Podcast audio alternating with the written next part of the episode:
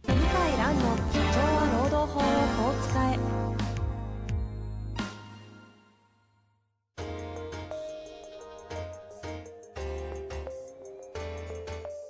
法律の下で展開されるビジネスの世界ポッドキャスト「社長は労働法をこう使えば」弁護士の向井蘭が経営者の立場に立って経営者が知っておくべき労働法の基礎だけでなくビジネスに関する法律の問題を分かりやすく解説しますこんにちは、遠藤和樹です。向井蘭の社長は労働法をこう使え。向井先生、よろしくお願いいたします。はい、よろしくお願いします。さて、いきますか。はい、お願いします。じゃあ今日のご質問早速ご紹介したいと思います。今日のご質問は IT コンサルタント技術職の25歳の男性からご質問いただいております。はい、えー向井先生、遠藤さんいつもポッドキャスト楽しく聞かせていただいております。早速質問です。外資系企業で多いイメージの PIP 業務改善計画による従業員指導について教えていただけないでしょうか最近ネットニュースで某大手通販サイトを運営する外資系企業の社員が不当に降格さされたとして会社に慰謝料を求めるという記事を読みました。記事によると男性は PIP の対象になっており、課題を達成したものの上司から難癖をつけられたと発言しているようです。本来 PIP は本人の業務改善や能力の開発向上などを目的としたコーチングプログラムであると思います。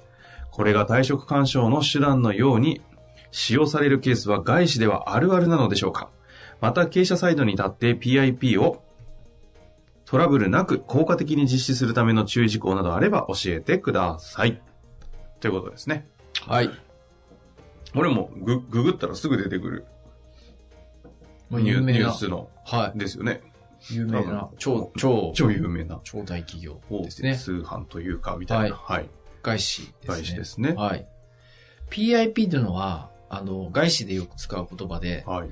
パフォーマンスインプルーブメント、インプルーブメントプログラムです。はい。そうですよね要。するに業績改善うんプログラム。個人の。はい。はい。あの、ベンチャーとかでも結構。ベンチャーもあるんですか入ってる、入ってます、入ってます。ベンチャー、ジョマザーズ、なんか上場系、イメージ。えもう明確に入れてるの見たことありますね。PIP、経営者が普通にあ PIP 使おうみたいな話してましたけど。 PPAP じゃなくて、違います。 PIP。 PIP。ええ日本、日本企業やってるの僕初めて聞いあた。本当ですかいや、全然聞いたことあります。はまあまあ、そんな中でですけれど、あ。PIP は、まあ、あの、もう、こその言葉出てからもう10年以上経つかな、日本でも。うんうんうんあの、労働判例とかに出るようになってから、あ、そうなんですはねい、もう結構長いですよ。へえ、はいで、あの、結論から言うと、あの、PIP をやめさせるための手段で使うと、はい。アウトになること多いですね。あー実際そういうもう判例もあります。ああの、ブルームバーグっていう、へえ。まあ今アメリカの大統領選出て撤退しましたけども、ブルームバーグさんっていう方が創業した金融系のあの情報媒体、うんうんブルームバーグ、はい有名ですよね、はいブルームバーグの記者の方に対する PIP 不達成の解雇が争われた事件有名で、で解雇無効になったんですけうど、ん。うんやっぱその PIP のプログラム自体が無理があると、あ達成困難なあ。な内る容ほがど。うん。まあ、僕も読んでて、ああ、これやめさせたいんだろうなって、まあ素人でもわかるんですよ、えここれは無理でしょっていう。え業務改善を前提というか、もうじゃなくて、もう、ああ、やめさせたいんだなっていう。無理難題的な。うん。あだだからやっぱりやめさすためにやると、どっかバレるかあ。うんら、うんあの、それこそ、まあ、改善、本当にこう改善してもらうために一緒になって取り組むっていう場合は、そんな問題起きてないですよ。あー。で、まあちょっとこの、外資系企業の降格問題は全然事案わかりませんから、ええ。なんとも言えないけど、一つは、外資系企業は別に辞めさせようと思ってやってるんではなくてでうんうん形式的には PIP 達成したけど、肝心の本人の行動とか、うんはい。あの、まあなんだろうな、考え方とか、わわかりませんけども、え何かか、こう、あの、会社の人事効果からしたら、降格の対象になるような行動があったかもしれえないですうんね。うんうんで、もう一個は、やめさせようと思ってやったんだけども、意外とできちゃったと。はいはい。あ、じゃあこれじゃやめないなうんと。うん。じゃあ降格させ、あの、しちゃえと。こういう可能性もありますね。あうん。やっぱああ。うの、んうんうん。まあ、バレますからね。まあでも PIP、PIP というもの自体はあくまでもはい。パフォーマンスインプルーメントそうです。プログラムでしたっけプログラムはい。なので、あくまでこう改善ですよね。改パフォーマ善。ンスそ改善なんう。ですよそうね。そうそう。でも業務改善っていうかパフォーマンスですもんね、これ。そうんうんう。ですので、あの、そんな、あの、辞めさせるためのものではないんですけど、結果としてまあ、リストラの際に使ったりはしていますよね。そうです、はいねまあでも、一つの手段が、なんかね、引用出ちゃうっていうか、はい。はい。目的がね、複数になるのは仕方がない。仕方がないんですよ。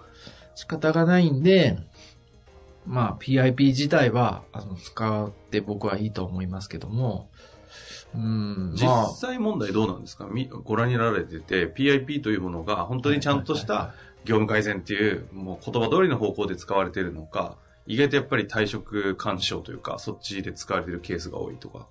あ、あの本来の使われ方が多いですよ。あ、ちゃんとそうなんですね。うん、使われてるだどうしてかというと、外資の場合は、自分の仕事の範囲と達成すべき目標が明確に決まっている場合が多いんで、ええ大手は。ですから、やりやすいんですね。あああ。発動しやすいんですね、ええこのプログラムは。マーケティングマネージャーとして、こうこうこういう業績を達成すべきだったのにできてないと。だから、こう、これとこれとこれをやってう、んうん。もう一回チャンスあげますので、業績達成してくださいと。こういうのは、あの、やってますからね。うんうんで、できなかったからすぐクビかっていうと、まあ、やめてもらう場合もありますけども、ええそうじゃない場合もあります。はい。これあの、日本の法律と PIP ってこれ海外の仕組みとして入ってき仕て、組みはい日本の法律とのこうミスマッチ、アンマッチみたいな、その辺ってどうなんですかああ、法律には、あの、べ別に当然抵触しないんですけど、はいやっぱ問題は、日本の会社の場合、その仕事の範囲が曖昧なんですよね。えそうで、あと、結果に対する個人の責任が曖昧じゃないですえか。はいはいはい。この業績達成できない、この目標達成できなかったら誰が辞めないといけないかとか、誰が、げあの、高級になるかなんて、曖昧にしてるじゃないですか、なる全部。うんうん。だそういう曖昧もことした仕組みの中で、そこだけ欧米流使っても、うまくいかないですよね。ああ、なるほどね、あうの、ん仕。事の範囲とか、その成果責任とか、あーまあ、プラスの責任もね。うんうん。まあ、昇格とか、大幅ボーナスアップとか、それもないじゃないですか。えすす純日本的なところに PIP やってもそれはうまくいかないですよね。えうん。外資の場合も明確ですから、この大手通あの通販会社は、あの、もう本当、まあ日本もの歴史も長いですけど、やり方聞いてる限りはもう純外資ですね。あ世界グローバル基準でやってますね。人事制度とかあ、も。なるほどね。だかまあ、ら、機能するんでしょうね。機能知ってると思いますね。えそうね。このケース自体が不当かどうかの判断はちょっと実え態わかんないわらかんない。全然わからないんですけ実ど、態はわかんないでだからやるんだったら、その、そこだけやっても失敗するから、すからねうんうん。あの、仕事の範囲と責任、プラスマイナスの責任権限も明確にした上でやらないとダメですよね。うん納得しないしね、本人も。これ日系でクライアントさんとか、こう周りのこう経営者会社で PIP 導入ってあんまりない、ありますない。ないです。ない。そうですよね。だって、決まってませんから、仕事が。ああ、まあ 曖昧じゃないですか何よりそこか。あれ管理職の責任って何なんだっつったら分かんないですよねう。んうん。目標はあるけど、じゃあ不達成だからクビになるかってなってる人見たことないですよねあ。あ、怒られるだけでしょ確かにね。でも本当に外資はクビですから。なるるほど。管理職がね、曖昧とした。うん、そのその代わり給料ももともと高いし、うんうんボーナスも達成したらガーンと上げてくれるから、だから分かりやすいですよね。けどこれコロナに乗じてですけど、はい管理職とか今、今まで何してたんだろう系の人に、あこんな PIP なんて発動されたら、もう全てバレそうですよね。ーバレそうですね。何もしてねえじゃん、あいつら、みたいな。そう。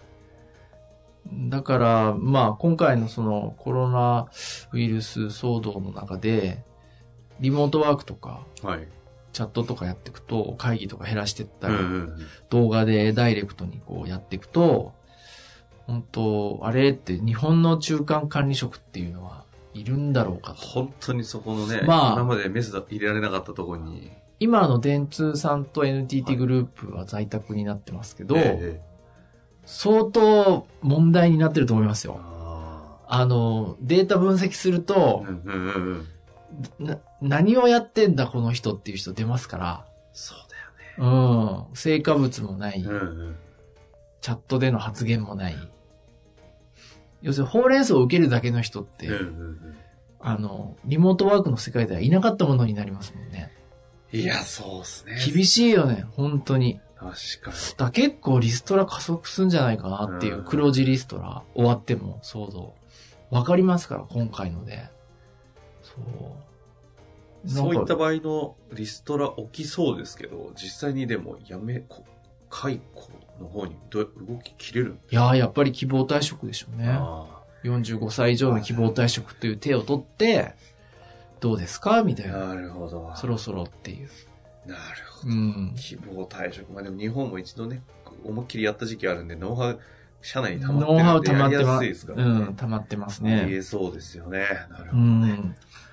ちなみに最後にですが、今コロナの話出たので、せっかくと思いまして、あの、意外とどうなんですかなんかそ、私のイメージ、はいめちゃくちゃ向井先生相談多かったりするのかなと思ってるんですけど、はい。というのが、まあ、在宅扱いどうすんだとか、ポッドキャストでね、はいえっと、2回前に、はい。なあの質問ありましたけど、はいああいった類の、あ、ないですね。ないんですかはい。 あの、普通の質問は普通に来てますけど、おーコロナ関連は本当にポツポツですね。あ、そうです殺か。到してるなんてことはないですね。ないね。あ、そうですうか。ん。なんでです弁かあんま弁護士に聞かなくたって別にできちゃうから。ああ、そういうこと。う。ん。ただ、あの、在宅を拒否する社員とか、うんうんうん。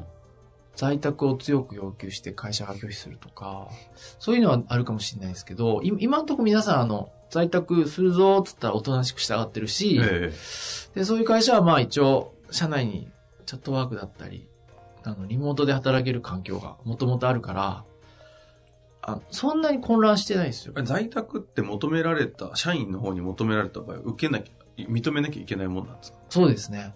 あ、基本そうなんです業か務命令でできますね。うん、できる。業務名、しろじゃなくてあれですよ。あの、したい、在宅にさせてくだあしさたいいとって言言わったられ拒否でて。きる。あ拒否できるんですかできる。あ、そうなんだ。あーその話ちょいちょい聞きますね。社員から在宅させてほしいって意見来て、どうしようって話はちょこちょこ。あーでしょうね。やっぱりうんやったことないから、やりたいと言われても何していいんだかわかんないんでしょうね。うんですね。うん。